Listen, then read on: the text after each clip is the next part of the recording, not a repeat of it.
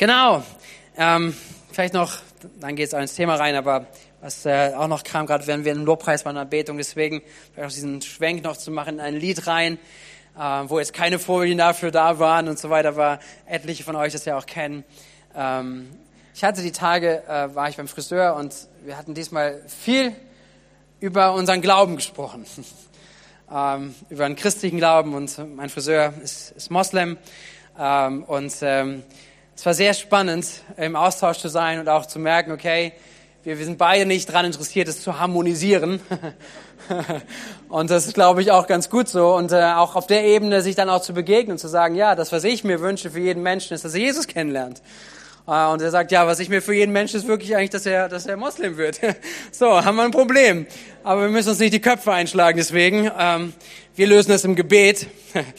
Aber ähm, was ich so merkte, auch als wir gerade im Lobpreis in der Betung waren, dass wir, dass wir den Schöpfer der Welt anbeten und sicherlich auch andere Religionen mit diesem Konzept unterwegs sind, ja, da ist irgendwo eine Macht und vielleicht von dem kommt das Leben, aber dass wir mit Gott unterwegs sind, der, der ein Gesicht bekommen hat, in dem er Mensch geworden ist.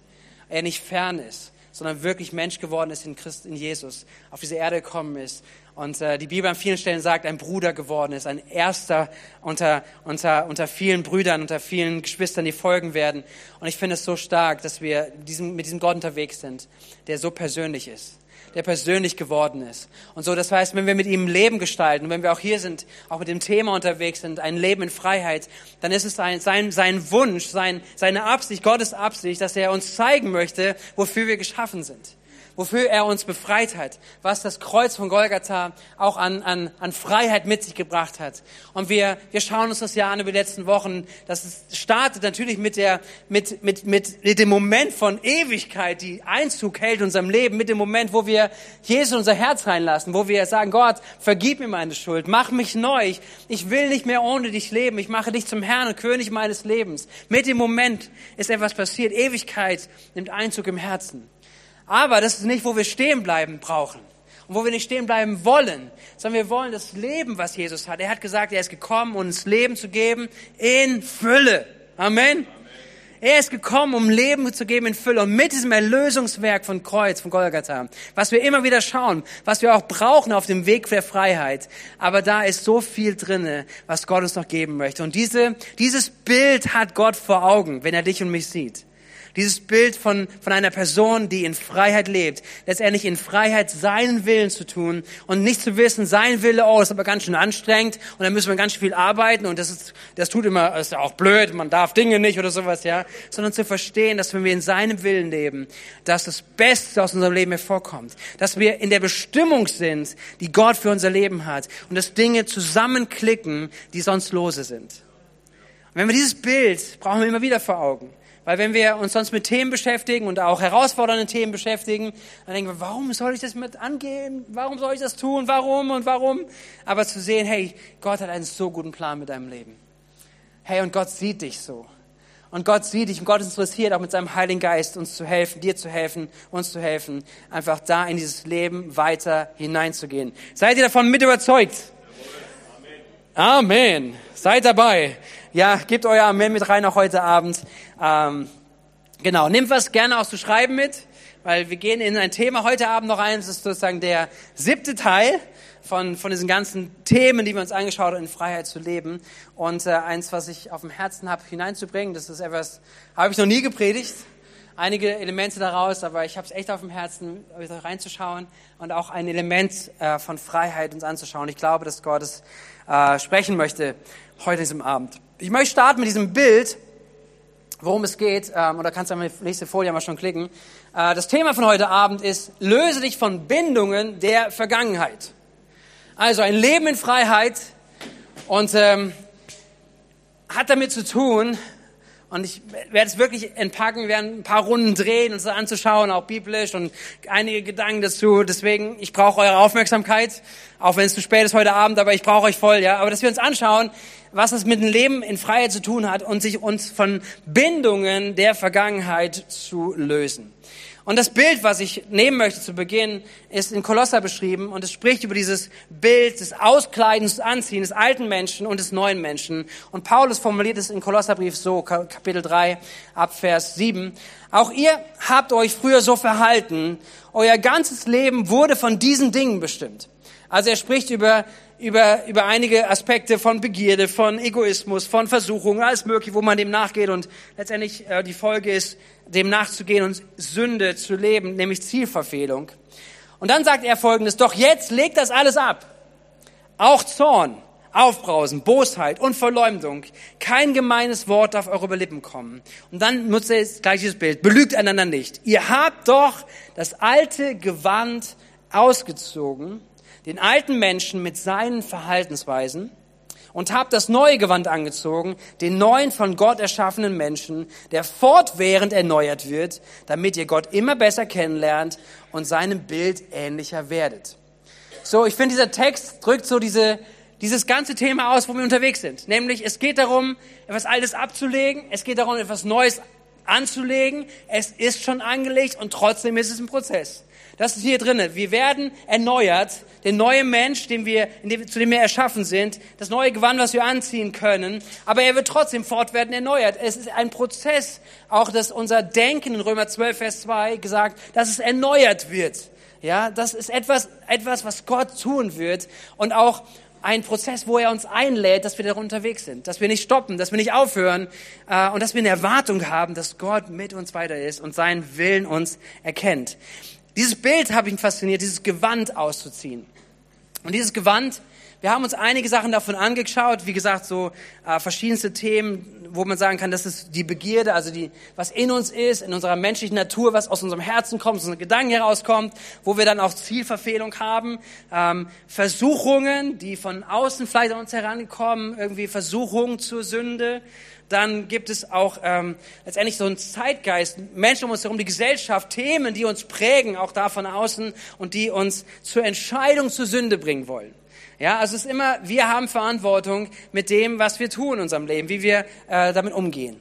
Aber jetzt möchte ich noch eins weiteres mit hineinnehmen, das Teil von unserem Gewand ist, was wir ausziehen sollen. Nämlich, da brauche ich jetzt euer Mitdenken, nämlich, dass wir auch Dingen ausgesetzt sind, die von außen sind, nämlich ausgesetzt sein der Sünde anderer. Seid ihr mit mir? Also, es gab über Themen in uns und da folgt Sünde raus und, und ja, unser, unsere Themen, unsere menschliche Natur.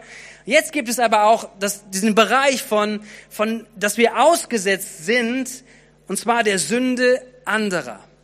Und das möchte ich mit uns anschauen, dass wir darüber nachdenken, was, was bedeutet das, ähm, wie kann man das verstehen und worum geht's mir da? Es geht um diesen Punkt, dass, dass wir maßgebliche Denkmuster, maßgebliche Haltungen ähm, in unserem jungen Alter, im Kleinkindalter geprägt werden.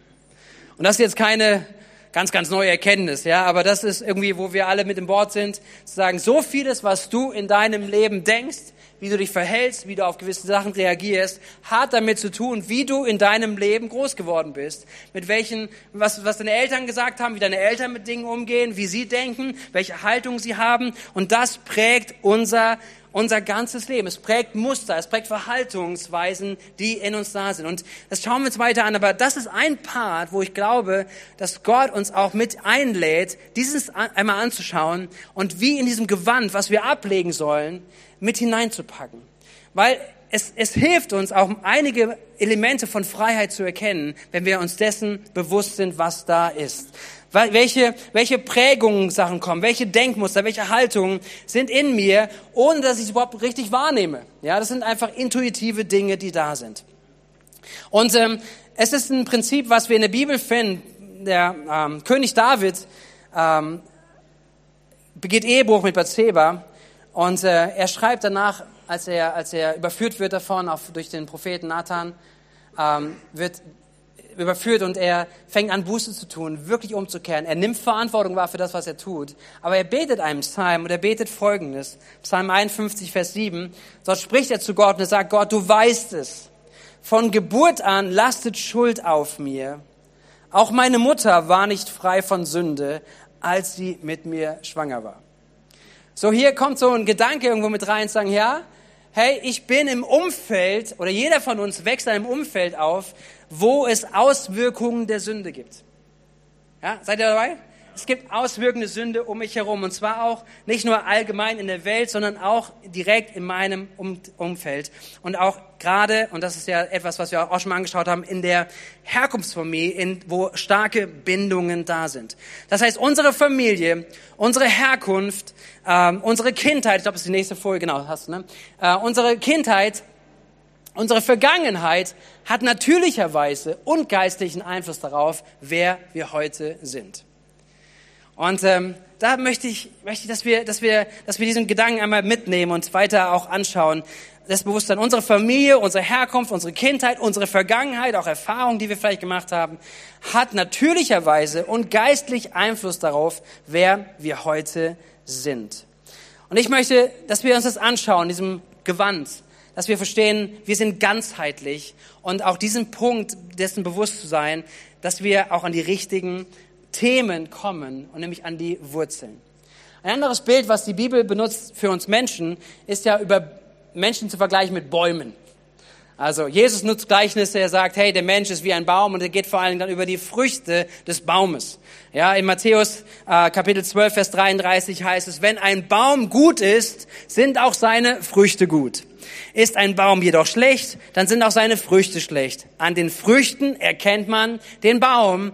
Und das ist im Kontext, dass Jesus äh, zu den Pharisäern spricht und zu, zu Menschen, die unterwegs sind und sagen, hey, es ist ein Gleichnis, ein Bild für Menschen, dass du Früchte siehst und die Früchte sind entweder gut oder schlecht, aber letztendlich die Früchte sind nicht alles, sondern sie haben eine Herkunft, sie kommen von irgendwo, sie werden von etwas gespeist und dann sagt er, der Baum ist letztendlich gut oder der Baum ist schlecht, an den Früchten erkennt ihr es.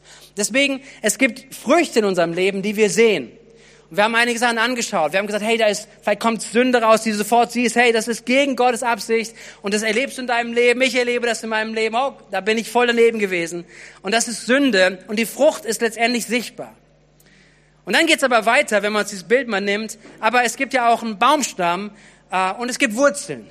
Und der Baumstamm, wenn du es mal übernehmen, übertragen willst, wenn du Sünde anschaust, kannst du weitergehen, okay, der Baumstamm kann für ein Muster stehen, kann für Wiederholungen stehen. Woher kommt das? Ja, also letztendlich die Frage, äh, wann und wie passiert das? Also wenn ich, wenn ich daneben haue und so weiter, was ist so mit der Auslöser? Ja, wann oder wie? Ist das Stress oder ist das irgendein anderes Thema? Und dann kann ich aber auch weitergehen, auch diese Frage zu stellen, was ist denn die Wurzel? Was steckt als Motiv dahinter? Was ist so etwas, was ich mir eigentlich nicht so anschaue? Was sind vielleicht auch meine Ängste? Was sind meine Erfahrungen? Was sind meine, meine wunden Punkte, die da verborgen sind als Wurzel dahinter, seelisch oder geistlich, die damit eine Auswirkung haben auf die Frucht letztendlich, die kommt. Und das zu unterscheiden ist enorm wichtig.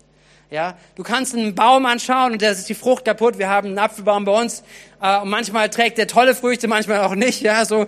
Aber manchmal sind Früchte nicht wegen der Wurzel kaputt, sondern weil letztendlich äh, Insekten kommen, weil weil das Wetter nicht gut war, alles mögliche. Also äußerliche Konflikte schon und so weiter. Ja, so die die bringen machen, dass die Frucht nicht gut ist. Aber es gibt auch die Frage der Wurzel, die durch den Stamm geht und letztendlich eine schlechte Frucht hervorbringt. Und deswegen, es gibt unterschiedliche Angangsweisen daran, was wir lernen müssen. Wenn du ein Thema in deinem Leben hast und du sagst, ich stelle fest, hey, zum Beispiel Pornografie ist ein Thema, ist ein Thema, wo du mitkämpfst, dann kannst du, kannst du einerseits wahrnehmen, das ist, eine, das ist eine Frucht, die ich in meinem Leben nicht möchte. Ich weiß, es ist eine schlechte Frucht. Und das heißt, ich gehe damit um, sag Gott, bitte vergib mir. Und dann ein paar Tage, Wochen später, okay, wieder und, und ich drehe mich immer wieder um diese Frucht. Aber ich glaube, dass man auch, dass der Gedanke auch von heute Abend weitergehen kann und sagen, hey, was ist denn da für ein Muster in meinem Leben, die zu dieser Frucht führt? Was ist dahinter? Und, und da kannst du vielleicht schauen und sagen, hey, immer wenn Stress ist oder wenn das ist, ich sage nicht, dass es keine Verantwortlichkeit gibt. Ja, hört mich richtig. Ja, wir reden über Verantwortlichkeit, aber wir können uns mal weiter hineinschauen. Was sind Muster, die dahinter stehen? Und vielleicht entdeckst du, da ist Stress dahinter, das führt mich zu der falschen Frucht. Und dann kannst du weitergehen, gibt es sogar noch eine Wurzel. Nämlich vielleicht die Wurzel, dass du nicht gelernt hast, mit Druck umzugehen. dass du in deinem Leben kein Vorbild darin gehabt hast. Oder dass du gesehen hast, wie andere, auch vielleicht in deiner Familie, mit Druck und Schwierigkeiten umgegangen sind, nämlich dass ähnliche Muster da sind. Und letztendlich kannst du feststellen, wenn man diese Gedanken mal zulässt, sagen, okay, was für Muster gibt es in meinem Leben? Und das zu unterscheiden hilft, nämlich herauszufinden, mit was habe ich es zu tun. Seid ihr mit mir? So, so, es gibt diesen Bereich, dass wir natürlich ganz, ganz viele positive und gute Prägungen haben und Bindungen haben, die unser Leben bereichern. Aber genauso gibt es auch negative Prägungen und äh, Bindungen in unserem Leben, die unser Denken und Deuten und Handeln hineinwirken. Und deswegen gucken wir uns das an. Vielleicht bist du jetzt hier, sagst, okay, ich habe es jetzt durchgehalten, aber ich würde es gerne nach Hause gehen. Weil ich habe keinen Bock, nach hinten zu gucken. Ja, so, ich denke, wir sind da auch im Leben in Freiheit zu führen. Es geht nach vorne. Und warum starten wir jetzt beim Thema? Wir schauen uns die Vergangenheit an und löse dich von den Bindungen der Vergangenheit. So, ja, vielleicht kennst du das, ja, kennst du solche Gedanken? Warum? Ja, so, es geht nach vorne. Lass mich dich mit hineinnehmen.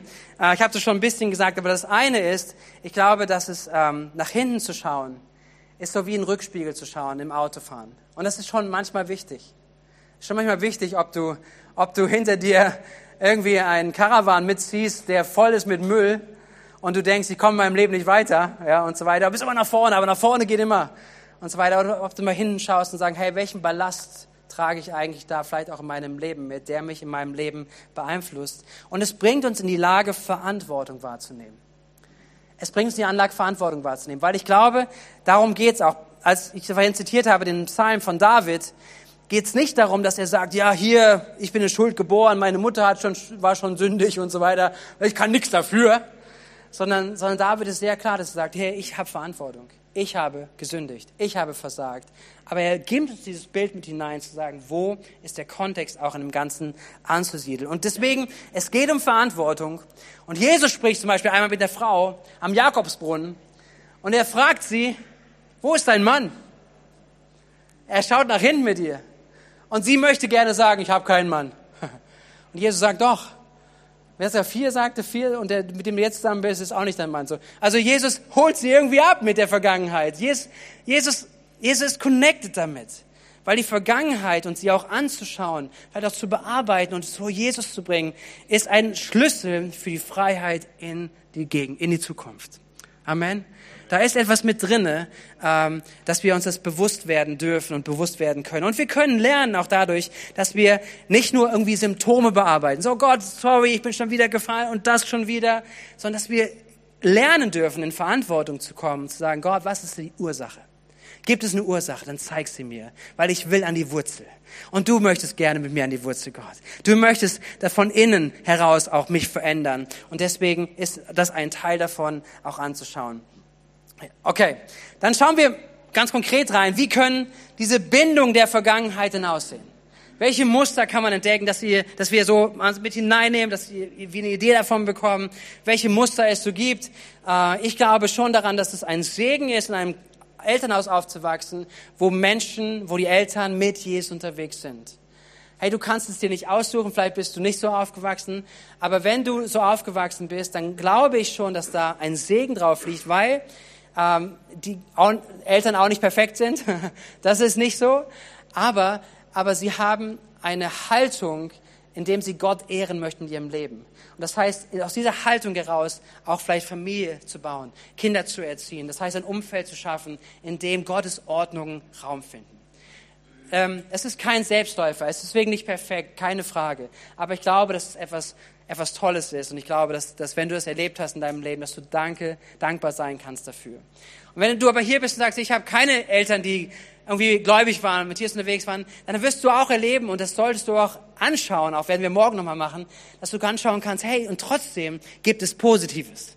Es gibt Dinge, die, die meine Eltern und meine Herkunftsfamilie Positives in mein Leben mit hineingelegt haben. Sie haben etwas geprägt und das ist wichtig auch anzuschauen aber auch dessen bewusst zu sein, das gilt aber auch für alle, zu sagen, es gibt trotzdem Muster, es mag Muster geben, du magst Muster entdecken, die negativ sind. Und die wir uns bewusst werden, um sie anzuschauen. Aber zunächst lass uns schauen, was sind positive Familienmuster, die man einfach erkennen kann. Lass uns mal so eine Liste durchgehen. Ähm, in deiner Familie, wenn, äh, wenn es positiv ist, Weisheit da. Also es ist, es ist ähm, Entscheidungen zu treffen, unterwegs zu sein. Weisheit ist da. Die Fähigkeit, Zuneigung zu zeigen, ist ein positives Familienmuster. Treue. Ja, du kannst dich auf etwas verlassen. Man kann sich aufeinander verlassen. Äh, Großzügigkeit. Positive Familienmuster. Großzügigkeit, die sich in allen Lebensbereichen irgendwie äußert. Bedingungslose Liebe. Zu wissen, ich bin angenommen. Egal vielleicht, durch welchen Mist ich gerade gehe und manchmal knatscht es auch, aber diese bedingungslose Liebe ist ein so tiefer, so ein tiefes Fundament, nicht sichtbar, aber so enorm wichtig. Hohe Arbeitsmoral, also ein, ein Verständnis auch für, für, fürs Leben gestalten und auch äh, bereit zu sein, ähm, ja, gewissenhaft zu sein, zu arbeiten. Rechtschaffenheit als ein positives Familienmuster. Anderen zu dienen, das färbt ab. Ja? Wenn, wenn das die Haltung ist, in der Familie zu anderen zu dienen, da ist etwas, was, was äh, wiederum auf andere abfärbt. Starke, beständige Hingabe an Jesus, habe ich eingangs gesagt, wenn das in deinem Leben, in deiner Familie so ist, das ist ein positives Muster. Loyalität, auch Selbstbeherrschung. Ja, es ist etwas, was, was man sehen kann und vielleicht auch ermutigt sein kann, sagen, Gott, hey, das ist mein Gebet für meine Familie, das ist mein Gebet für mich, für die Generationen, die nach mir kommen, dass wir solche positiven Familienmuster auch in unserem Leben hervorbringen. Amen. Dann gibt es aber, und lass uns die Seite auch anschauen, negative Muster. Und wie gesagt, es ist nicht vollständig, es geht jetzt auch nicht irgendwie so, aber, aber mal anzuschauen, was sind so negative Familienmuster, die es geben kann. Und das ist zum Beispiel, äh, wenn, wenn es gelebt von Arroganz, die sich durchzieht äh, in solchen direkten Beziehungen zwischen Eltern und Kindern oder auch in der weiteren Familie. Depression. Ähm, letztendlich, wo überall, über alles so eine gewisse Deckel liegt. Es ist immer etwas Negatives. Immer, wir erwarten das Schlechte. Hitziges Temperament. Es geht weniger um dieses Persönlichkeitsprofil, ja, sondern aber, aber mehr dieses, sag mal, auch negative Seite, auch gerade vom cholerischen ist, sagen, es geht sofort auf 190. Zynismus, also eine Form, die sich negativ letztendlich ausbreitet, ein negatives Muster sein kann. Armutsmentalität. Ja, wir werden niemals und niemals wir also alle anderen können, alle anderen können erfolgreich sein im Business, aber wir niemals. Ähm, Anspruchsdenken und die Überzeugung, gewisse Privilegien zu haben. Ähm, vielleicht kommen dir Bilder, vielleicht kennst du so Persönlichkeiten, Geschichten, Familien, die dir so einfallen. Sagen, kennst du vielleicht eine Person, die die, die vielleicht zu Hause setzt, über alles schimpft und meckern kann und was die Politik und alle anderen falsch machen, aber selbst irgendwie nicht aktiv daran beteiligt ist, etwas zu verändern. Ja. Aber ich habe eine Überzeugung, ich verdiene gewisse Privilegien. Ungesundes Verhältnis ähm, zum Essen, Untreue, Scheidung, ähm, emotionale Instabilität oder keine Verbindung zur eigenen Emotionalität. Da, wo ähm, das vielleicht auch nicht meistens, wenn man hineinschaut, wird man feststellen, es ist, hat nicht da angefangen bei einer Person, sondern es ist vielleicht auch wirklich eine Generation davor schon, dass es keinen Zugang gibt zu Emotionen, Emotionen auszudrücken, darüber zu sprechen, auch Emotionen zuzulassen. Einmal weiter. Genau, Schwierigkeiten, enge Beziehungen zu führen oder Drogenmissbrauch und andere Süchte. Negatives Muster, Familienmuster, was letztendlich auch weitergeht. Unabhängigkeit nicht gemeint, dass man selbstständig wird, aber eine Unabhängigkeit letztendlich, die, die äh, eine Distanz schafft. Fehlender Ausdruck von Liebe oder Zuneigung. Lüge. Es macht Familien kaputt. Das ist ein Muster. Verschiedene Arten auch von Missbrauch. Und hier sieht man das und es gibt vielleicht so einen Einblick da rein, sagen, okay, das eine oder andere kannst du schon wahrnehmen, das nimmst du für dich wahr, vielleicht auch hoffentlich an etlichen Dingen fürs Positiven. Aber vielleicht siehst du auch hier, oh, das sind Momente in meiner Familie, in meiner Herkunftsfamilie, in meiner Vergangenheit, die ich da vielleicht sehen kann und vielleicht, wo du anfängst zu sehen, hey, das ist in meinem Leben auch. Lass uns hineinschauen, wie die Bibel darüber spricht. Und sie verheimlicht es nicht. Sie spricht auch über solche Muster, die da sind. Und ähm, wir können ganz am Anfang der Bibel anfangen, nämlich schon bei den Vätern des Glaubens, bei Abraham, Isaac und Jakob. Ja, unsere Glaubenshelden. Hey, sie haben krasse Familienmuster. Ähm, nämlich, dass sie Lüge und Täuschung haben. Abraham lügt zweimal wegen Sarah. Wisst ihr, was das Ergebnis ist davon? Die Ehe von Isaac und Rebekka, also seinem Sohn, mit seiner Schwiegertochter, ist von Lüge geprägt. Jakob lügt so gut wie jeden an. Also egal, wo der hinkommt. Der lügt. Sein Name ist bedeutet, bedeutet Lügner. Zehn von Jakobs Kindern, überleg dir das, sagen die Unwahrheit über Josefs Tod. Sie verabreden sich zur Lüge. Sie täuschen eine Beerdigung vor und behalten zehn Jahre lang ein Familiengeheimnis für sich. Ist crazy, oder? Lass es mal in dem, so in dem Miteinander sehen. So ist Abraham, Isaac, Jakob. Bevorzugt durch mindestens einen Elternteil. Abraham bevorzugt Isaak. Isaak bevorzugt Esau. Jakob bevorzugt Josef. Er später Benjamin. Kontakt, Kontaktabbruch zwischen Brüdern. Isaak und Ismael. Ja, keine, keine Beziehung, keine Möglichkeit. Isaak, ähm, Jakob flieht vor seinem Bruder Esau und über Jahre hinweg haben sie keinen Kontakt. Josef hat über Jahrzehnte keinen Kontakt zu seinen Brüdern. Und wenn wir uns anschauen, auch Mangel an Intimität, auch in der Ehe oder was, was Eheleben betrifft. Zwischen Abraham und Sarah steht wiederum Abrahams Beziehung zu Hagar. Ja, so, da kommt was hinein, was Intimität stört. Isaak hat eine schreckliche Beziehung zu Rebekka. Und Jakob hat zwei Ehefrauen und zwei Konkubinen.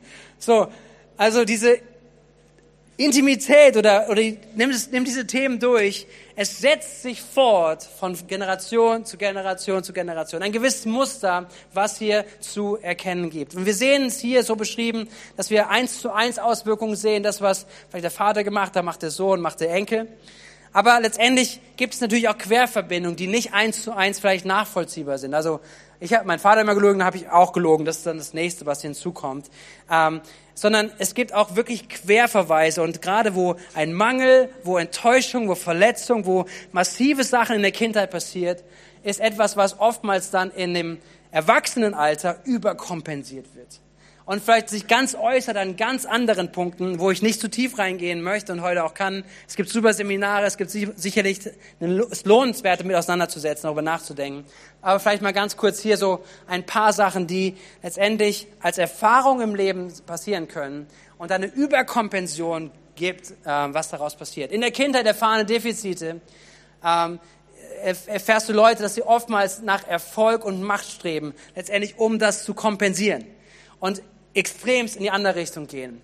Menschen, die Verlust erlebt haben, eines Partners, Elternteils, eines Freundes, also Verlust etwas ist, ähm, sind eher darauf, reagieren schnell mit Verlustangst, wenn irgendetwas passiert.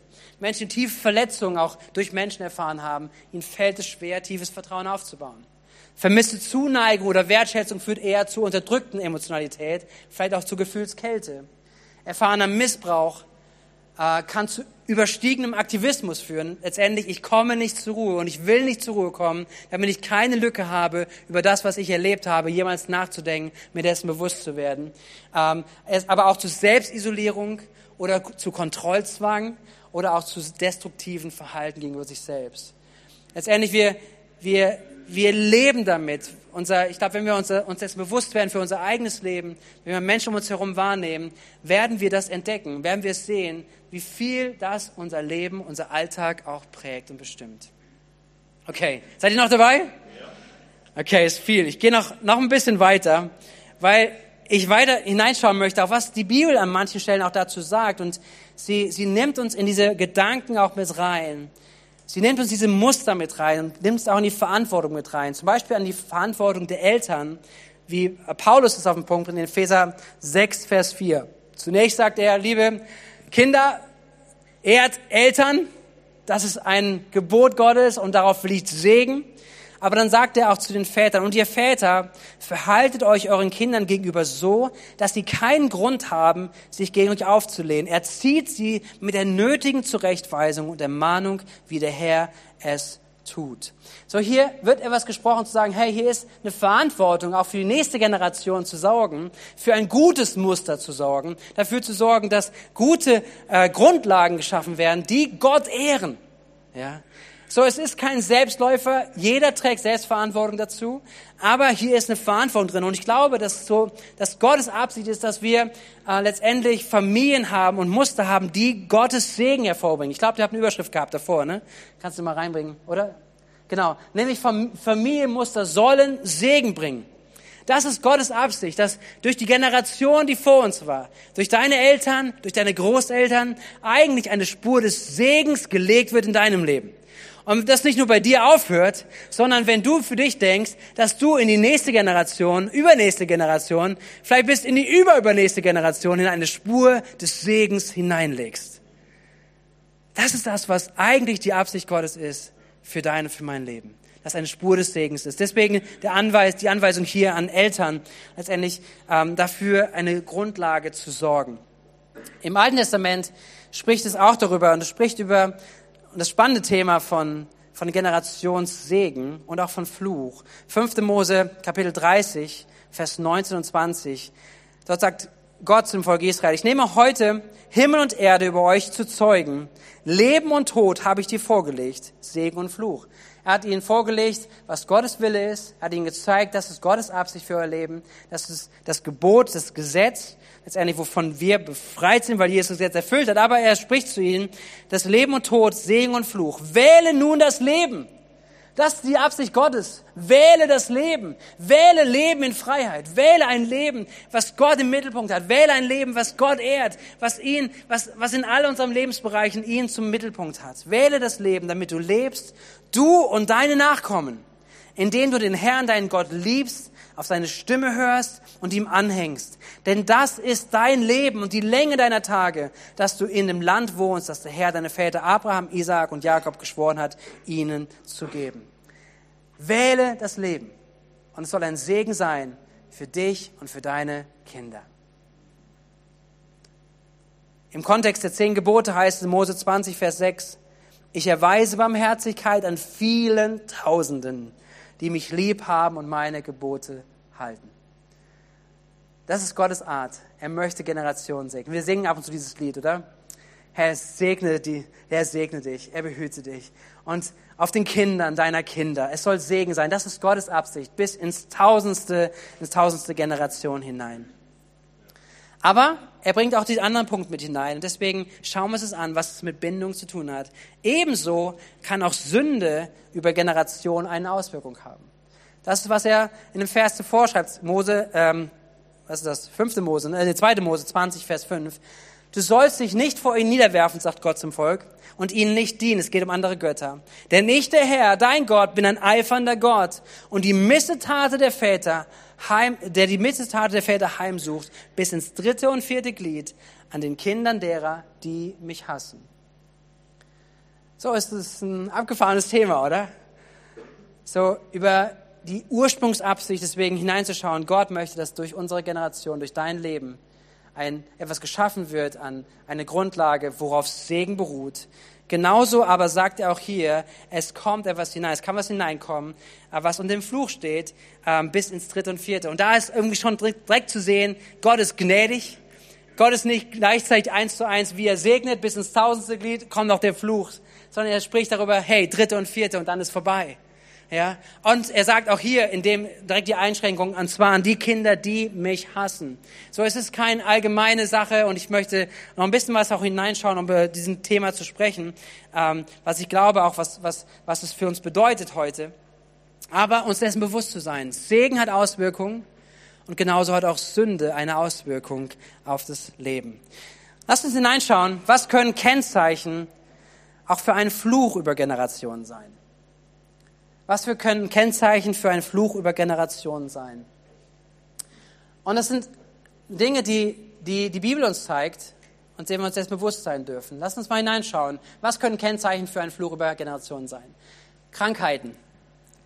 Dass du, immer wieder bin ich, bin ich herausgefordert, auch an manchen Stellen, wo ich von Geschichten höre, wo junge Personen etwas erleben. Ähm, Einschränkungen auch, hört mir gut zu, das ist wichtig, dieser Punkt, weil weil ich habe ganz bewusst geschrieben, es können. Ja, wir dürfen vielleicht auch mal fragen, Gott, was hat es damit zu tun? Aber ich glaube, dass wir uns auch nicht verrennen sollten.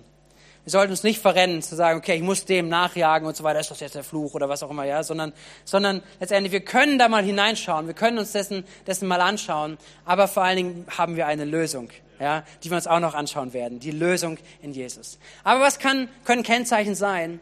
Äh, Krankheiten, Unglücke, äh, Scheidungen, also Zerbruch in Beziehungen, die immer wieder passieren, Zerbruch in Familien, Armut oder auch Süchte können Kennzeichen sein, dass über gerade wenn man sieht, es geht über Generation und zu Generation, ähm, dass, da dass da letztendlich etwas wie ein Fluch über eine Familie ist. Was können Ursachen von Flüche sein?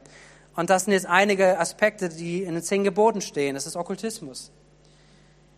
Ähm, wo sind Menschen, die sich bewusst äh, hingegeben haben oder auch sogar ihr Leben hingegeben haben oder auch die Familie hingegeben haben, äh, auch dem Satan überschrieben haben? Vielleicht in unserem Kontext ist es nicht so geläufig vielleicht, aber, aber vielleicht, wenn du ein bisschen damit beschäftigst, mal nachfragst, wie viel Okkultismus wirklich gelebt wird. Weil man sich wünscht, dass doch irgend vielleicht eine Heilung kommt. Weil man sich wünscht, hier, der Oma geht's nicht gut. Da muss irgendwas passieren. Okay, dann gehe ich halt zu irgendwann XY. Dann gehe ich halt zu irgendeinem Schaman. Dann gehe ich zu irgendjemandem Okkulten und so weiter. Und dann ist die Frage, wie viel gebe ich jetzt da von mir rein? Und die Frage ist immer alles. Das, was es braucht, ist immer alles. Und Menschen sich hingeben, auch, auch dem Satan hingeben und Entscheidungen treffen, ähm, die Auswirkungen haben können. So Okkultismus äh, kann Ursache sein. Eine Blutschuld. Auch zu wissen, hey, da ist, da ist ähm, vielleicht ein Mord. Äh, das Thema Abtreibung, verschiedenste Sachen mit hineinnehmen, die, die da sind. Schuld, die da ist, die nicht ähm, vor Gott gebracht ist, nicht in Ordnung gebracht wurde. Auch Ehebruch, ob offensichtlich oder nicht, äh, dass es etwas hineingeht, auch vielleicht in die nächste Generation. Diebstahl, Meineid und Lüge. Ähm, das sind krasse, krasse Sachen, oder? Das sind Themen aus den zehn Geboten, die da drin sind.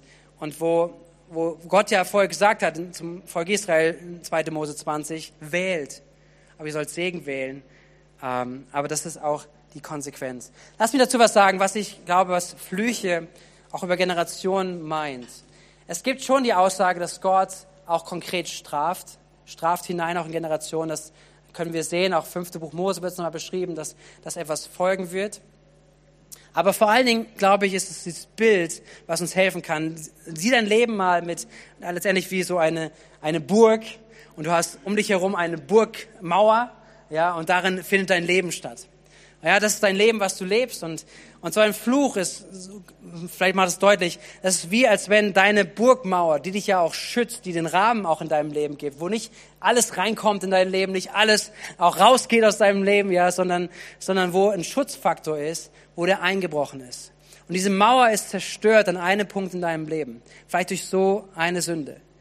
Ähm, und das ist eingebrochen, und da wird der Feind immer wieder hineinkommen, immer wieder angreifen und letztendlich du wirst auch immer wieder da aus dieser Stelle hinauslaufen. So das heißt, wenn, wenn diese Themen ein, ein Thema gewesen sind ähm, und nicht ans Licht kommen, sie nicht vergeben werden, nicht vor Gott kommen, ähm, dann wird es automatisch Auswirkungen haben auf mein Leben, auf mein Denken, auf den Umgang mit anderen wenn ich bereit war oder wenn es vielleicht eine Zeit gegeben hat in, in einem Leben und ich meine, hey, unsere Generation auch vor uns, auch Menschen, die im Krieg gewesen sind, was sie alles erlebt haben und wo aber auch dann vielleicht Dinge passiert sind und wo Entscheidungen getroffen wird, äh, wurden, Menschen vielleicht wirklich zu töten und zwar nicht, weil es jetzt gerade im Krieg war, sondern weil einfach, weil einfach irgendwas durchge, durchgebrannt ist, weil man irgendwie vielleicht sich so verhalten hat. Wie willst du danach jemand sein, der vielleicht in deiner Familie, in deinem Umfeld an dieser Stelle für Ordnung schafft, weil du weißt um die Schuld, die du selber trägst?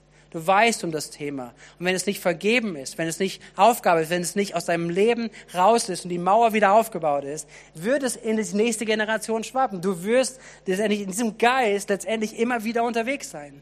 Und ich glaube, das macht es als Bild so des Fluches irgendwo ein bisschen deutlicher oder zugänglicher, dass wir sagen, hey, letztendlich gerade in unserem Leben, in unserem Verhalten, wie wir miteinander umgehen, mit der nächsten Generation umgehen, Themen, die wir nicht bearbeitet haben, werden sich ausbreiten, auch auf die nächste Generation.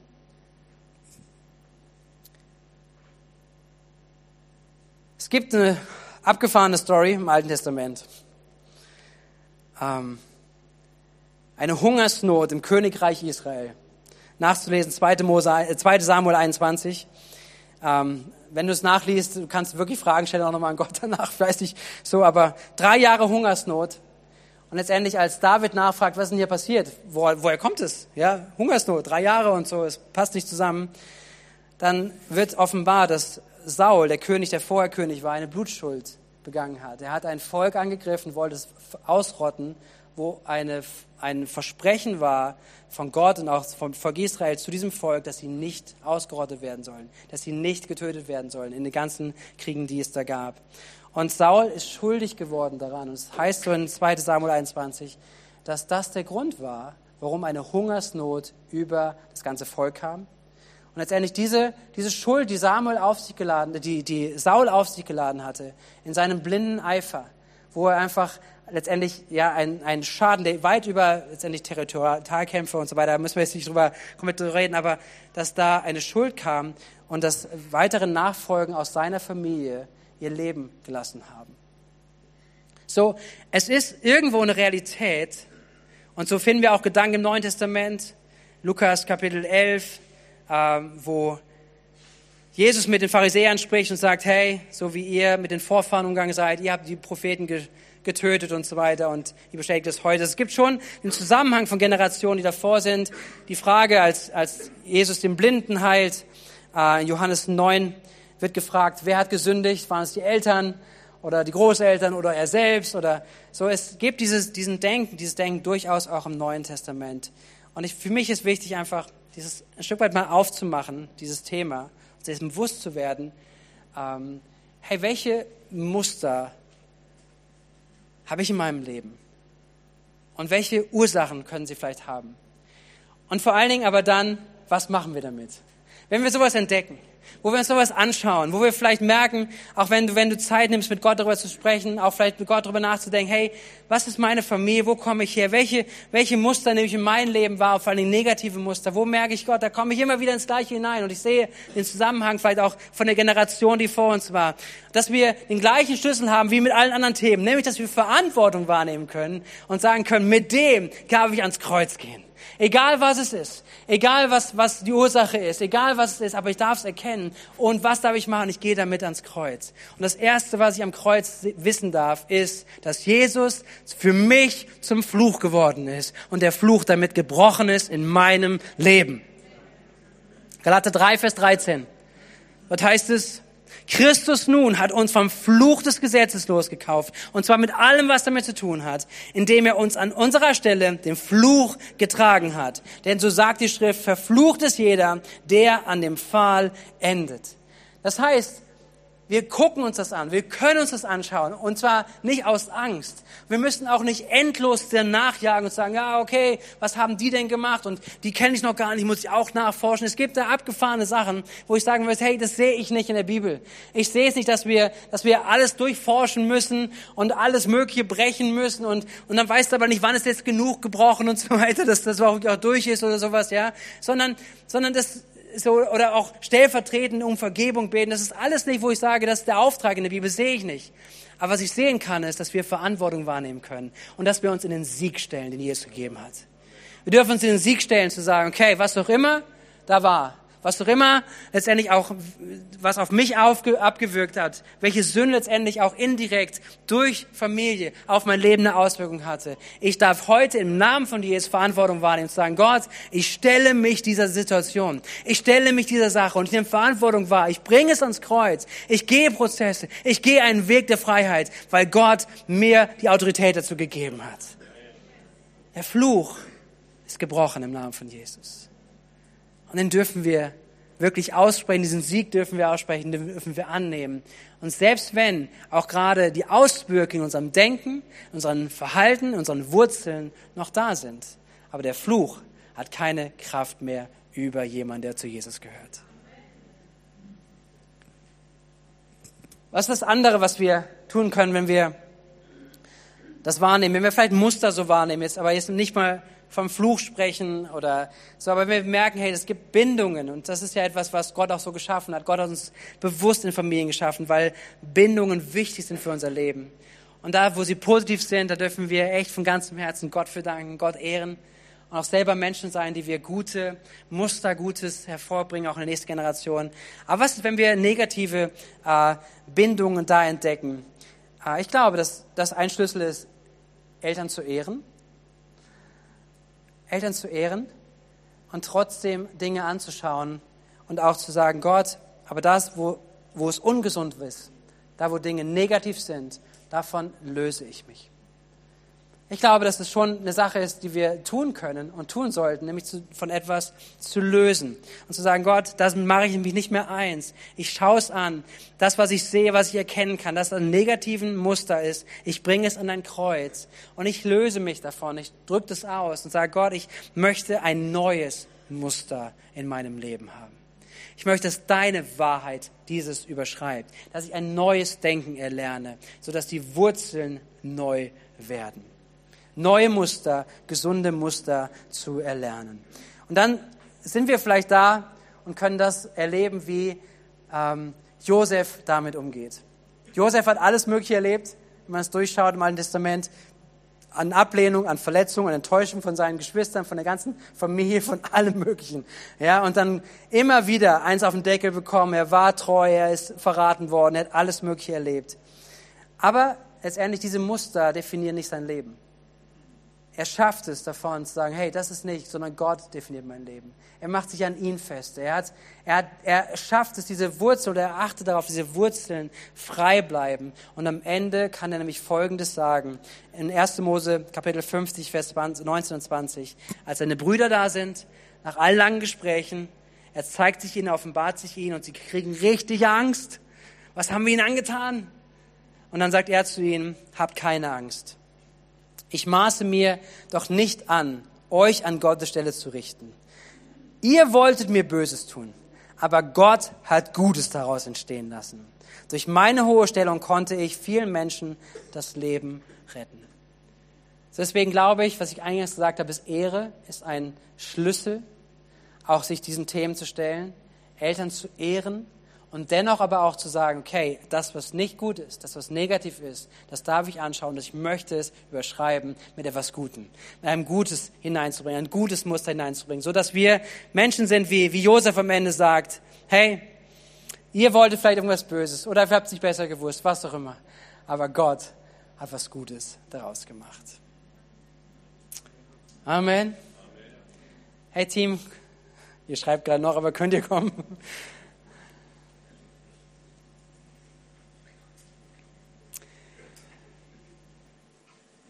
Jetzt gucke ich euch zum ersten Mal wieder an. Ich habe die ganze Zeit sehr fokussiert hier gewesen. Ihr seid noch da, das ist schon mal gut. Und war, es war viel. Aber ich glaube, dass es war auf meinem Herzen auf jeden Fall, dieses heute Abend auch hineinzulegen, hineinzusprechen und uns Raum zu geben, uns damit zu beschäftigen, dem nachzugehen. Auch gerade vielleicht im Laufe des Abends noch, vielleicht hast du nimmst das mit in dein Gebet, nimmst auch vielleicht deinen Schlaf, vielleicht erinnert dich Gott an Dinge. Aber wenn Gott dich an etwas erinnert, ist es nicht, um etwas zurückzugucken, um zu sagen, guck mal, das ist immer noch da und du bist immer noch nicht los. Das ist nicht Gottes Absicht, sondern Gottes Absicht ist, uns zu befreien. Gottes Absicht ist, uns Freiheit zu schenken und ein Leben der Freiheit zu geben. Und wenn wir uns das anschauen, dann soll es so wie ein Teil dieses Mantels sein wo wir gemerkt haben, okay, es sind Dinge in uns, in meinem Leben, in meinem Fleisch, in meinen Begierden, allen möglichen Sachen, denen ich mich stellen kann, wo ich Verantwortung wahrnehmen kann. Aber es gibt auch Themen, sozusagen, die tiefer liegen, die mich beeinflussen. Aber die gehören genauso zu dem Mantel, den ich entdecken darf, ablegen darf und das neue Gewand, was Christus mir gegeben hat, darin leben darf und wachsen darf in dem. Amen. Yes. Komm, lass uns eine Zeit nehmen, wo wir vor Gott sind. Und das möchte ich über das ganze Wochenende auch stellen, auch heute Abend und auch morgen. Lasst uns offen sein für das Reden des Heiligen Geistes, ganz persönlich, wo er dich erinnert, wo er zu dir spricht, wo er Impulse hineingibt. Aber auch offen sein, wenn der Heilige Geist äh, spricht zu uns als Versammlung, wo er vielleicht was offenbaren möchte, auch ansprechen möchte. Es gibt morgen Nachmittag auch Raum dazu, wo wir ganz bewusst auch das mal einbauen können. Wenn du merkst, da ist ein Impuls des Heiligen Geistes, ein, ein, ein Wort der Weisheit, Weissagung, dann schreib dir das auf, vergiss es nicht, nimm es auf jeden Fall, sei bereit, auch morgen weiter auch zu empfangen, auch was dafür einander dient. Und komm, wir wollen nochmal uns Zeit nehmen, mit einem Lied auch den Abend dann gleich beenden, vor Gott zu sein, unser Herz ihm hinzuhalten, Raum zu geben, dass er heute spricht. Geht's euch gut?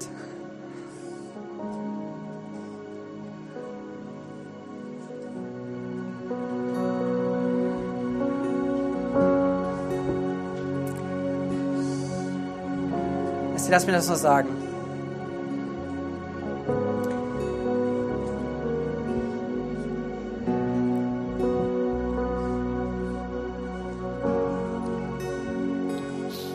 Kreuz von Golgatha verändert alles. Das Kreuz von Golgatha verändert alles.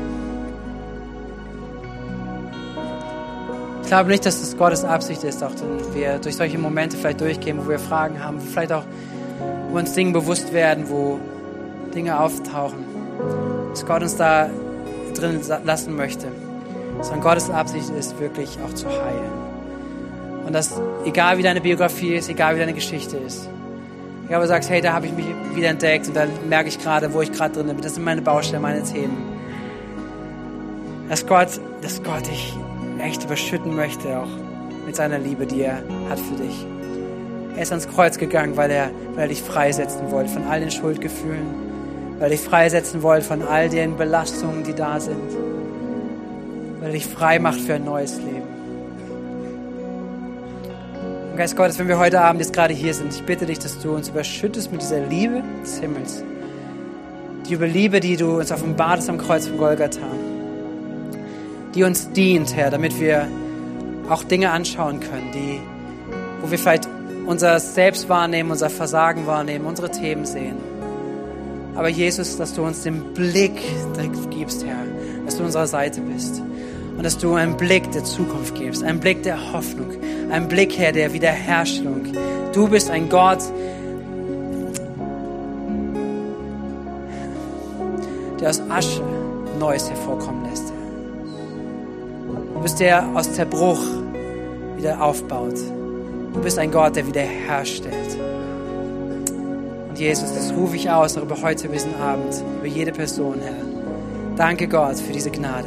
Danke für dieses Kreuz, was für Neuanfang steht, für Wiederherstellung im Namen von Jesus. Kreuz verändert alles. Halleluja, Jesus. Jesus. So bringen wir dir unser Herz, Herr. Alles, was wir sind und haben.